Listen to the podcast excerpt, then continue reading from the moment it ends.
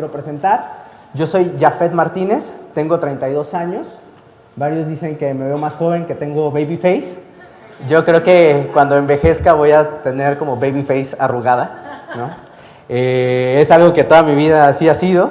Tengo 32 años, tengo 10 años discipulándome con Oscar, tengo 10 años viniendo a esta increíble iglesia y desde el día 1 me discipulo con él. Eh, aquí conocí a mi esposa, tengo 3 años y medio de casado con Jime y Dios ha sido, Dios me ha dado esa gran bendición de tener un, un, matrimonio en el cual hemos enfrentado retos, hemos enfrentado muchos aprendizajes y también momentos increíbles y sobre todo mucha madurez en él. Eh, pero bueno, eh, ya entrando un poco en, la predi del día de hoy, vamos a hablar del fruto del gozo. Pero me gustaría que me dijeran, que me dijeran cuántos frutos menciona la Biblia en Gálatas 5. ¿Cuántos? ¿Nueve? ¿Nueve? ¿Algún número distinto? ¿Uno? Pues sí es cierto. El, el, el, este, este versículo de Gálatas 5, 22 al 23, vamos a leerlo, menciona un fruto nada más. Vamos a leerlo. Dice, mas el fruto del Espíritu es amor, y ahí está clave, la clave. Número uno dice el fruto, no dice los frutos. Y número dos dice es, ¿no? Habla de que son, es un fruto nada más. Menciona una lista de nueve características que forman parte de ese fruto. Y ahorita voy a profundizar un poquito más. Entonces realmente es un fruto, ¿ok? Es como una sandía. Si tú ves una sandía, pues tú ves que es de color verde por fuera, rojo por dentro, que tiene semillas, que huele de una forma, que sabe también de una forma muy característica. Y así tú sabes que todo ese conjunto de, de justo características forman el fruto, en este caso, de la sandía. Es lo mismo. Todas, todas esta, esta lista de nueve características forman parte del carácter de Cristo. A eso es lo que se refiere el fruto del Espíritu Santo, el carácter del Espíritu que Él quiere formar en nosotros y que eh, Él nos los ofrece desde el día uno que nosotros decidimos aceptarlo en nuestro corazón y decidimos entregarle nuestra voluntad a Él. Entonces, habiendo dicho eso, vamos ahora sí a hablar del gozo. Y es que todos vivimos en un mundo acelerado, un mundo, eh, ustedes no me dejarán mentir, en donde tenemos miles de actividades, miles de responsabilidades, de preocupaciones, de malas noticias. Y tener el gozo es muy retador. Eh, es, es un, un, un, reto muy grande, es algo que a pesar de que nosotros como, como seres humanos estamos persiguiendo, no necesariamente eh, lo que forma parte del mundo nos, nos lo permite. Y vamos a hablar de dos tipos de gozo. Hay algunos versículos, como por ejemplo Eclesiastés 2.10, ¿no? eh, que dice, a ver, si tienen, ya todos tienen su Biblia, ¿no? Entonces vamos a abrir Eclesiastés, Eclesiastés 2.10.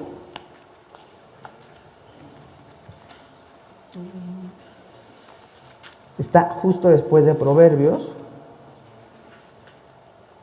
Y dice, Eclesiastés 2.10, no negué a mis ojos ninguna cosa que desearan, ni aparté mi corazón de placer alguno, porque mi corazón gozó de todo mi trabajo y esta fue parte de mi faena.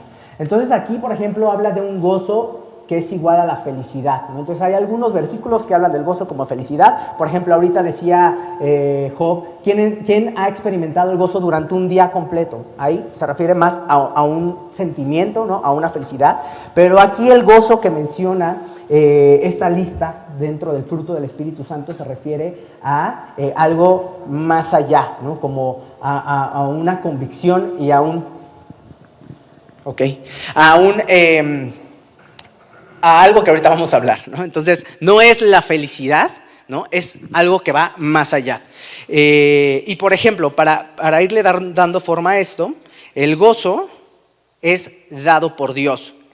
Entonces, esto apúntenlo. Es dado por Dios Y es un resultado de que Cristo viva en tu corazón, es un resultado de que tú lo hayas invitado a vivir en ti, de que tú le hayas decidido entregarle eh, tu voluntad y hayas reconocido que, eh, pues que has pecado y te arrepientes de eso. Entonces, cuando tú recibes a Cristo, automáticamente Dios te empieza a llenar de este gozo. El gozo también viene de adentro hacia afuera, no al revés. La felicidad como pasa es, viene de afuera hacia adentro. Y les quiero mostrar ahí dos, gráficas que también van muy de la mano con esto, porque el gozo es estable, justo como es de adentro hacia afuera, no tiene estas fluctuaciones. Entonces, eh, si me ayudan a poner estas gráficas, vemos, por ejemplo, que la, la felicidad ¿no? llega a tener picos hacia arriba y hacia abajo. Y es que eso depende de lo que vivas. Por ejemplo, ahí está, me quedé sin trabajo, pues pues no estoy feliz, ¿no?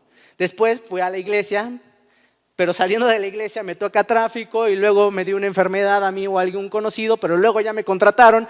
Entonces como que la felicidad es muy fluctuante, el gozo es permanente, ¿no?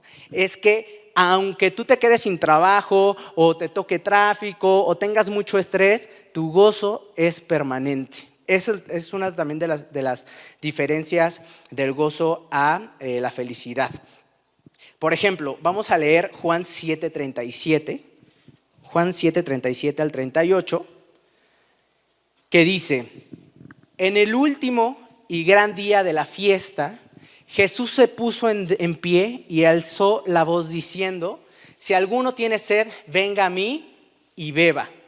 El que cree en mí, como dice la escritura, de su interior correrán ríos de agua viva. Entonces es también lo que ahorita decía, viene de adentro hacia afuera, de tu interior, una vez que tú decides creerle a Cristo y creer en Él, correrán ríos de agua viva y eso es el gozo, ¿no? Viene de adentro hacia afuera.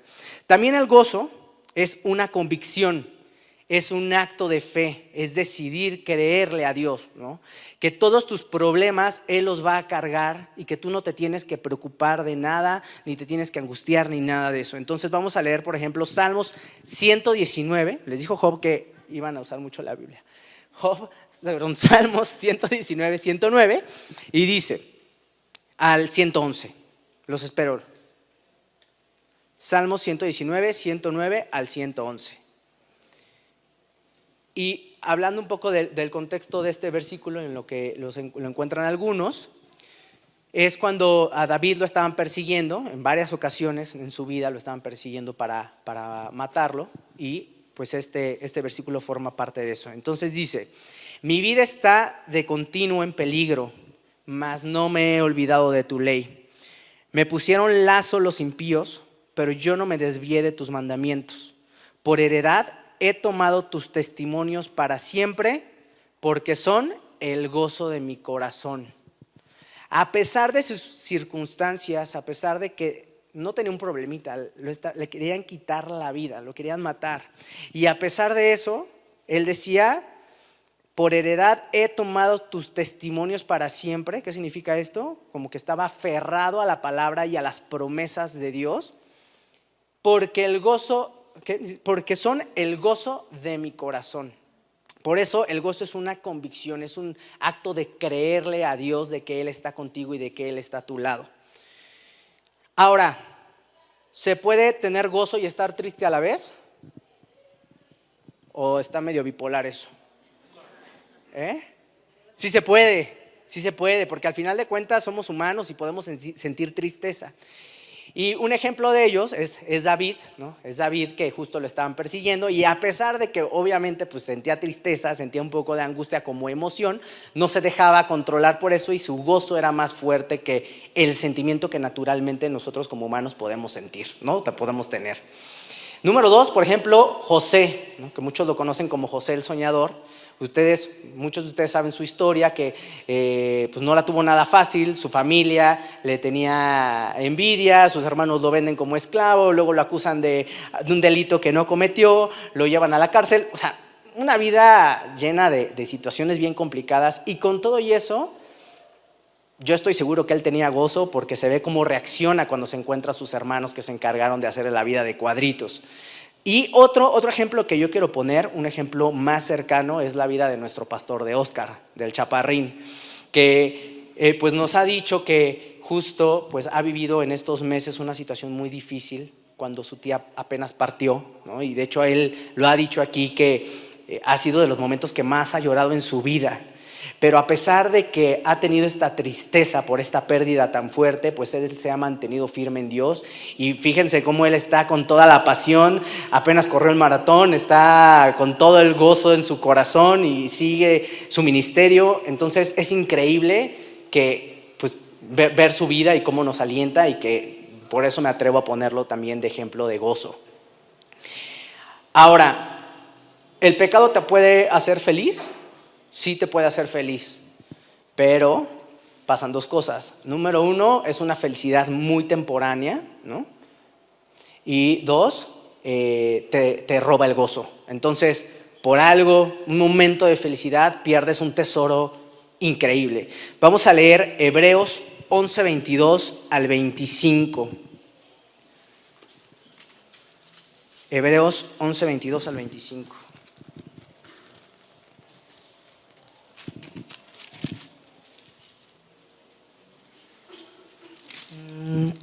11, 22 al 25.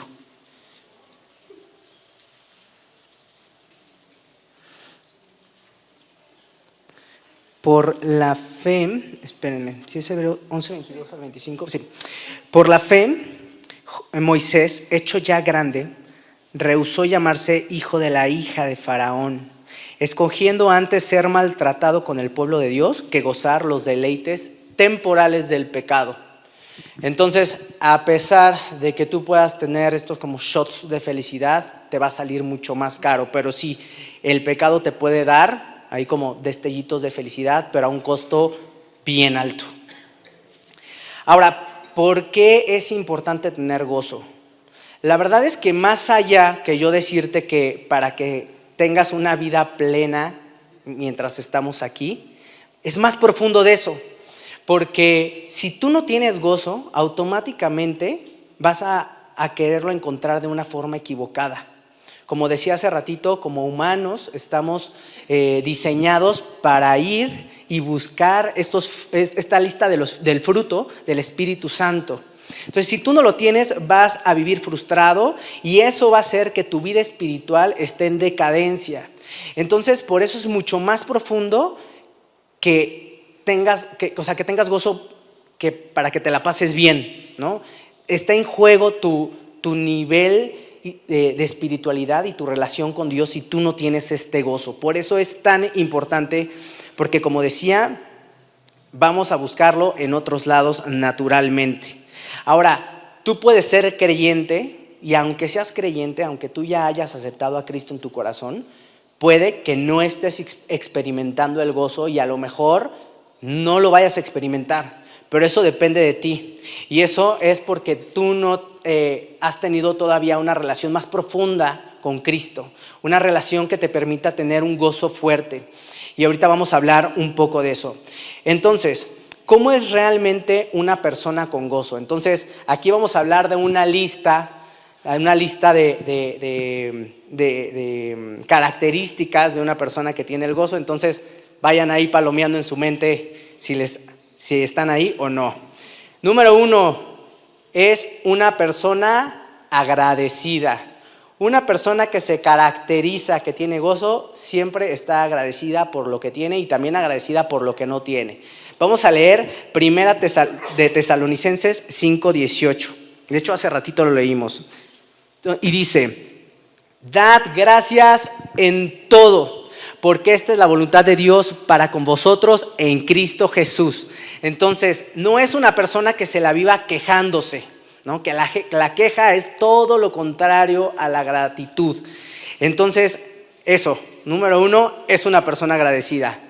Número dos, es una persona confiada en Cristo. No es una persona que se la viva preocupada ni angustiada, sino que su fe, su, confianza está en la roca, en Cristo. No tiene miedo. Por ejemplo, dice Nehemías 5.8,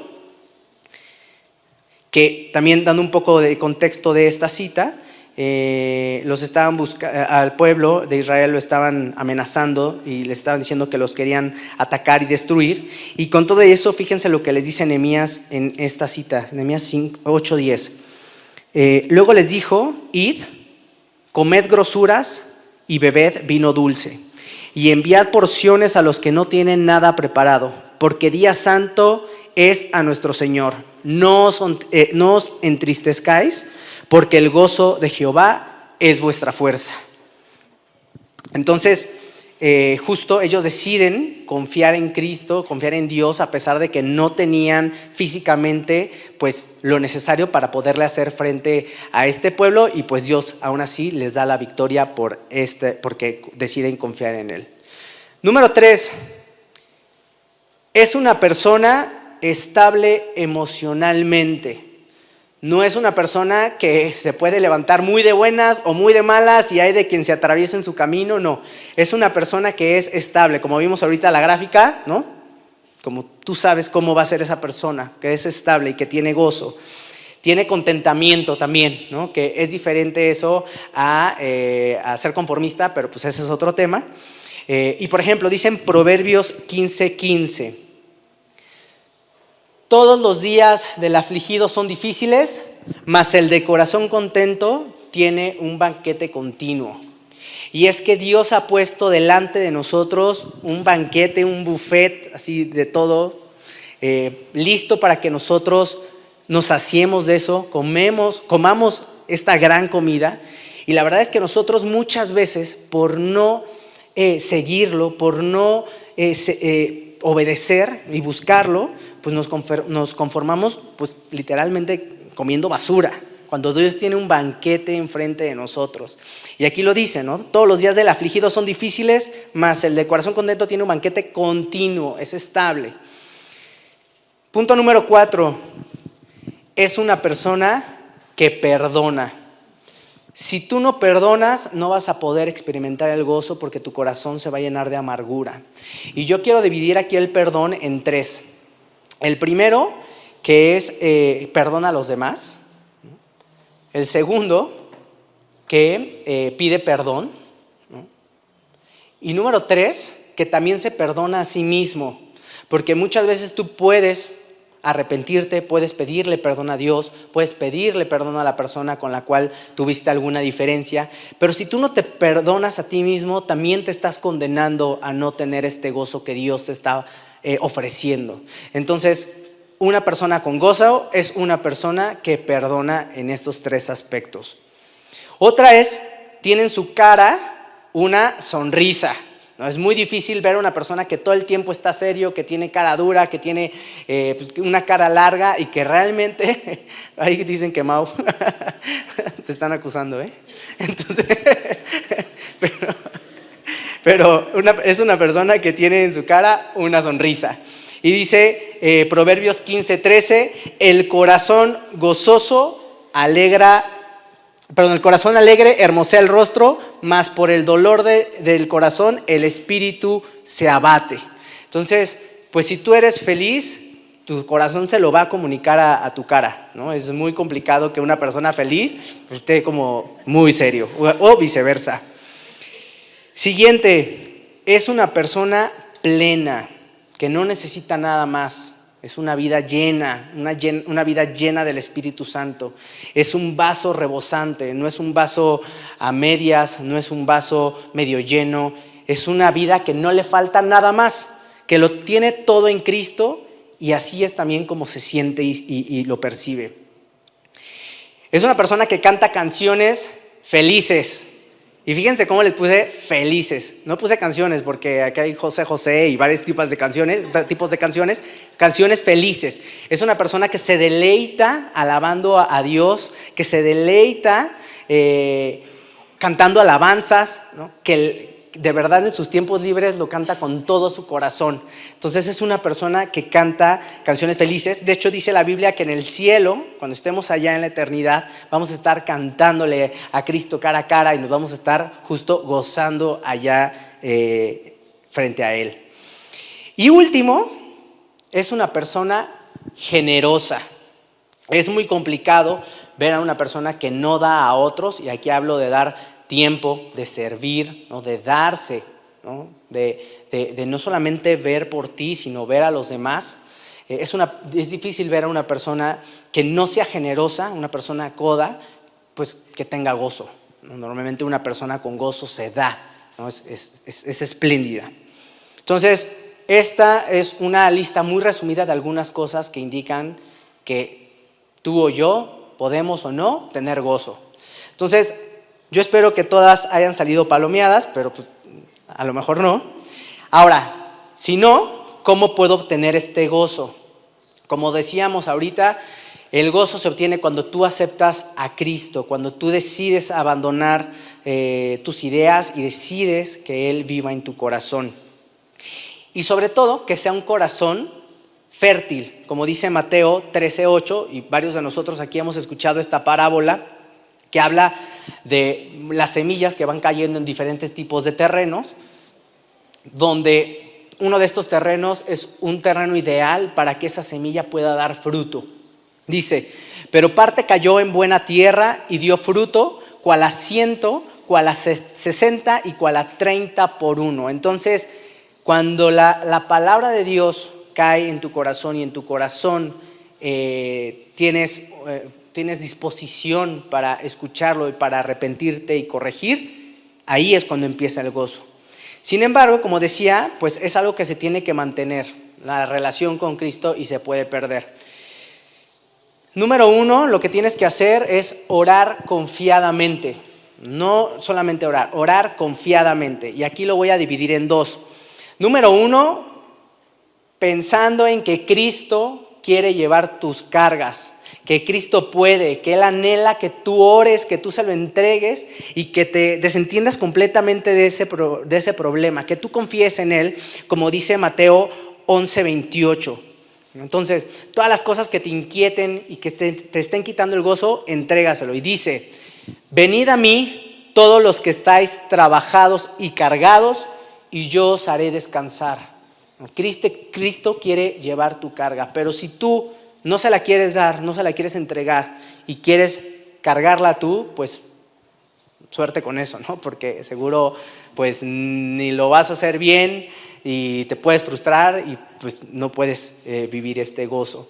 También ora cuando eh, tengas un, momento o alguna situación eh, donde te pueda quitar el gozo cierta circunstancia. Por ejemplo, si vas en el coche y alguien se te atraviesa, pues en ese momento en tu mente dile, Dios, dame el gozo que necesito ahorita porque me estoy enojando, o porque me estoy angustiando, o porque me estoy preocupando. En ese momento dile, Dios, yo necesito de tu gozo. no tiene que ser una oración muy, muy larga ni muy elaborada. Lo, que, lo importante es tu corazón y que se lo pidas a Él. Aparte también pídeselo en, momentos devocionales, que eso es importantísimo. Siguiente, ten compañerismo cristiano, eso es bien importante. Cuando tú tienes este compañerismo cristiano, eh, aparte de compartir lo que Cristo ha hecho en, en, la vida, en el día a día de cada uno, pues te ayuda a que juntos se alienten, a que Dios responde a las oraciones y que Dios está ahí. Entonces, ten compañerismo cristiano, eso es bien importante. Otra cosa que, tenemos que hacer es memorizar, pero memorizar versículos ¿no? de la Biblia. Eso es lo que tendremos que eh, memorizar. Si tú y yo memorizamos, nos va a ayudar a tener un mejor control de nuestra mente. A mí, por ejemplo, me cuesta muchísimo, muchísimo trabajo memorizar, no se me da nada bien, pero es algo que tengo que trabajar cada vez más. Porque de esa forma tú, vas a poder guiar tus pensamientos y llevarlos al fin que Cristo quiere que donde terminen o que de plano tú los hagas a un lado. Los pensamientos sí se pueden controlar, ¿no? al igual que la vista, solo que es muy fácil entretenerlos. Eh, y si tú memorizas, vas a poder fortalecer esta disciplina y poder controlar muy bien tus pensamientos. También tienes que recordar que si tú en este momento estás pasando por alguna prueba, o en un futuro vas a pasar seguramente, en ese momento tienes que recordar que Cristo está a tu lado y tienes que ver lo eterno, no, no, no lo circunstancial, no si estás sin trabajo, aunque se dice muy fácil, pero por eso es una prueba. Si estás sin trabajo y llevas tres meses así, pues bueno, a lo mejor vas a vivir, no sé, otros tres meses más, va a ser complicadísimo, pero, pero tiene un fin eterno, tiene un fin más grande. Entonces, recuerda eso, recuerda el, propósito eterno que hay después de cada prueba, como dice Santiago 1.2, eh, que dice, bueno, hermanos míos, tened por sumo gozo cuando os halléis en diversas pruebas. Entonces, a pesar de que no tengas salud, no tengas trabajo, dinero, no sé, muchos, hay muchos ejemplos que puedo poner, recuerda como decía, el propósito eterno que hay detrás y eso te va a dar el gozo. Y por último, eh, ponte a cuentas con Dios. Ponte a cuentas con Dios. Yo no sé si tú en algún momento lo has hecho o no, pero constantemente lo tenemos que estar haciendo, no solamente de una vez y, listo. Ponte a cuentas con Dios, pídele perdón y corrige, ¿no? arrepiéntete y corrige lo que has hecho mal. Y como decía hace ratito, si tú no vives una vida de obediencia, no vas a poder experimentar lo que Cristo tiene preparado para ti. Entonces yo te invito, de verdad, que si hay algo que Dios está trayendo a tu mente ahorita o en la semana, ¿no? que tú sepas que te está limitando, que te está atando a experimentar la vida que Dios tiene prometida para ti, pues que te pongas a cuentas con Él. Eso es fundamental. Y yo quiero compartirles un versículo que me fascina, que está en Job. Es Job 11, 13 al 19. Y dice, si tú extendieres tu corazón, perdón, si tú dispusieres tu corazón y extendieres a él tus manos, es decir, si tú, como decíamos, tienes un corazón, tienes un corazón arrepentido, si tienes un corazón que reconoce que Dios es el único Dios, que Dios es el que te puede eh, salvar y te puede cambiar la vida. Y extendieras a él tus manos. Si alguna iniquidad hubiera en tu mano y la echares de ti y no consintieres que more en tu casa la injusticia, es decir, si estás haciendo algo que sabes que no le agrada a Dios y entonces ya no lo consientes, ¿no? lo sacas de tu, de tu mano, lo quitas de tu mano, lo sacas de tu casa, entonces, si tú haces eso, si tú reconoces a Dios, tienes un corazón dispuesto y corriges, levantarás tu rostro limpio de mancha y serás fuerte y nada temerás. Y olvidarás tu miseria o te acordarás de ella como aguas que pasaron. La vida te será más clara que el mediodía, aunque oscureciere, será como la mañana.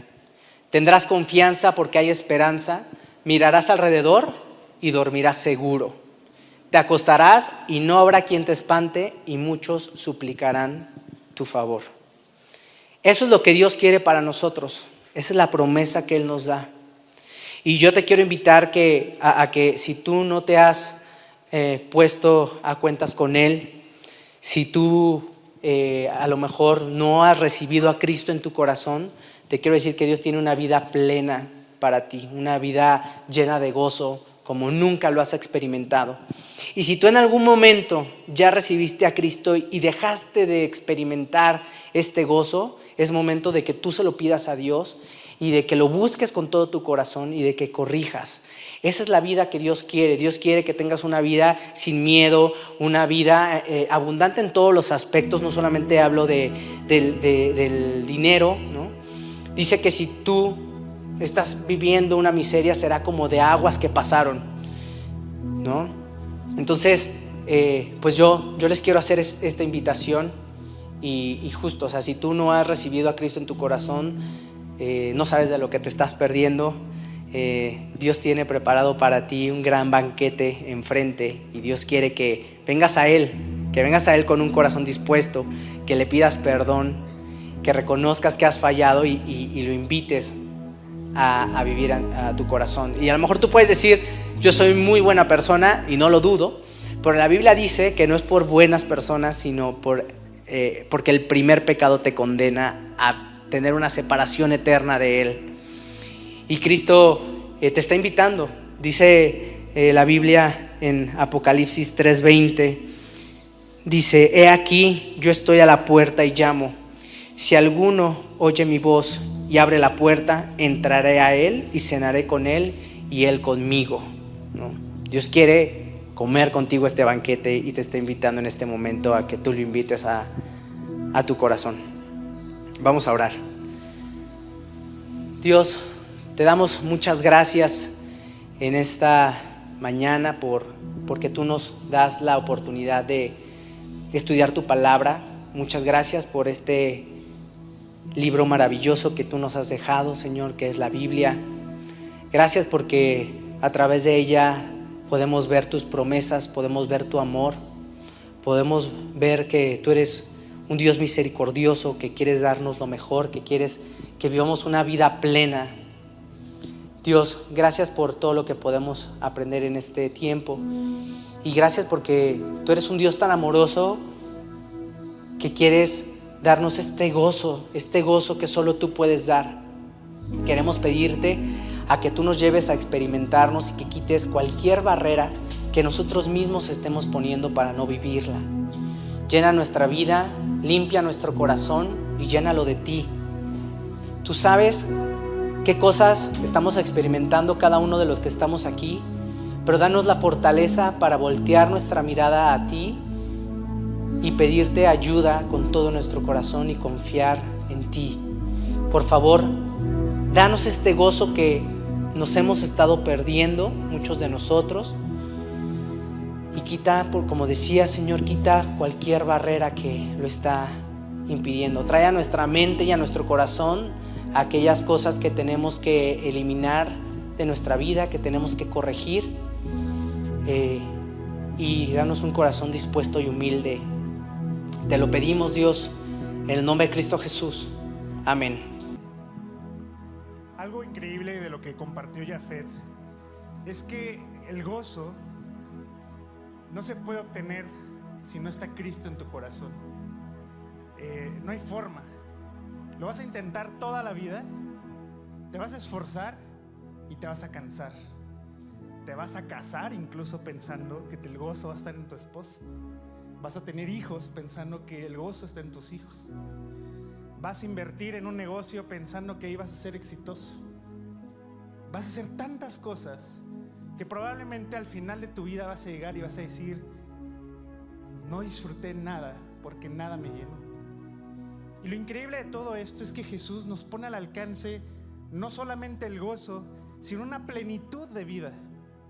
Esa plenitud corresponde a los nueve frutos que tenemos que entender. Ya entendimos dos, ¿no?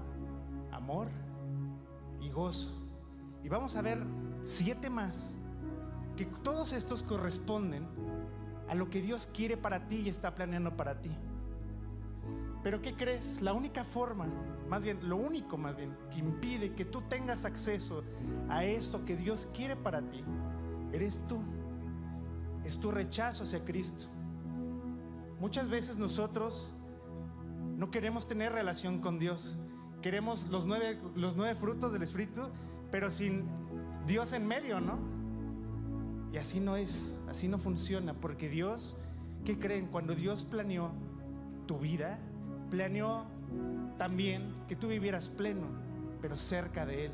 Y toda tu vida lo que ha hecho es buscarte, buscarte para que entonces tú puedas acercarte al único que puede darte esa vida.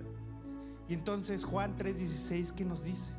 Porque de tal manera amó Dios al mundo, que ha dado a su Hijo unigénito Dios dio gozoso a su propio Hijo para que tú tengas acceso a Él. Dios gozoso con la muerte de su Hijo. Lo que costara tu vida. Para que todo aquel que en Él cree no se pierda. Mientras no te pierdas lo que cueste. Y costó cada gota de la sangre de Jesús para que tú tengas vida eterna. Si hoy tú quieres tener esta vida que Dios quiere para ti, lo único que tienes que hacer es reconocer justamente eso, que has hecho lo tuyo y te has apartado de Dios, que no lo quieres en tu vida y entonces decir, Dios, perdóname por, por alejarme de ti. En el fondo de tu corazón, vamos a cerrar los ojos, en el fondo de tu corazón hay un deseo por acercarte a Dios. Dice Romanos que la paga del pecado es muerte. Todo lo malo que hemos hecho nosotros nos ha separado de Dios y solo Dios ha podido hacer un puente que ha conectado a ti y a Dios.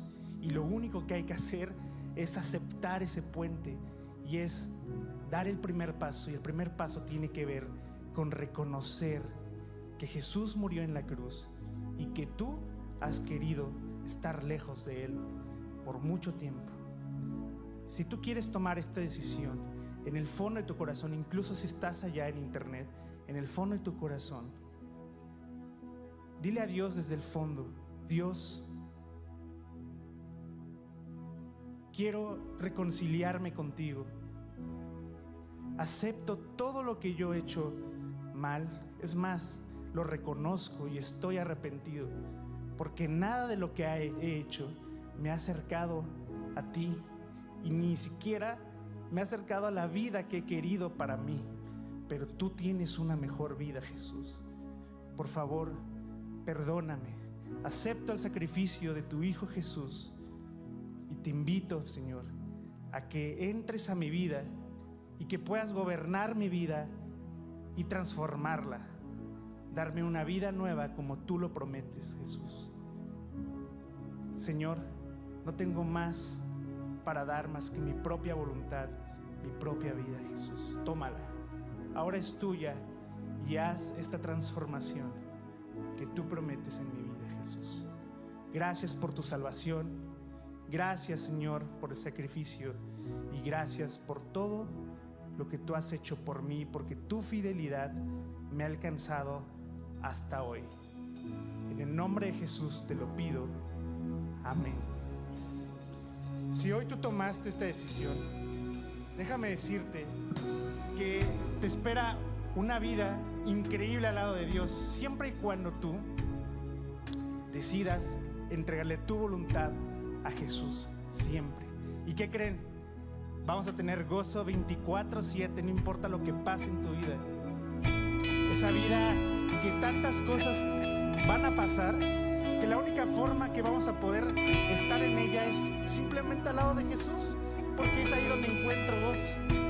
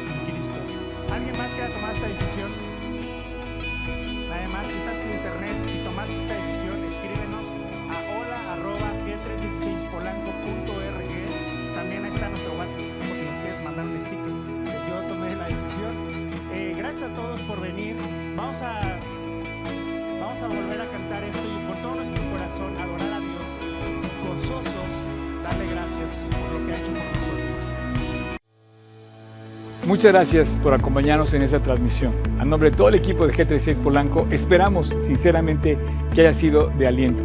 Te pregunto, ¿ya estás echando mano de todo el material que está disponible para compartirlo? Aprovechalo y compártelo. Te invitamos a que compartas todo lo que hacemos, que finalmente es llevar el Evangelio a otras personas. Estamos en todos los canales de streaming, YouTube, Spotify y especialmente te invito a que descargues nuestra app y active las notificaciones para que tú eches mano de todo el material disponible que tenemos para ti. Y muchas gracias por tus oraciones, tus aportaciones y tu servicio. Finalmente, servicio, estamos todos invitados a llevar la palabra de Dios a los que están cerca de nosotros, pero lejos de Dios. Así es que hay que hacerlo y si esto te sirve, aprovechalo, úsalo. Puedes descargar todo el material también en gt16polanco.org.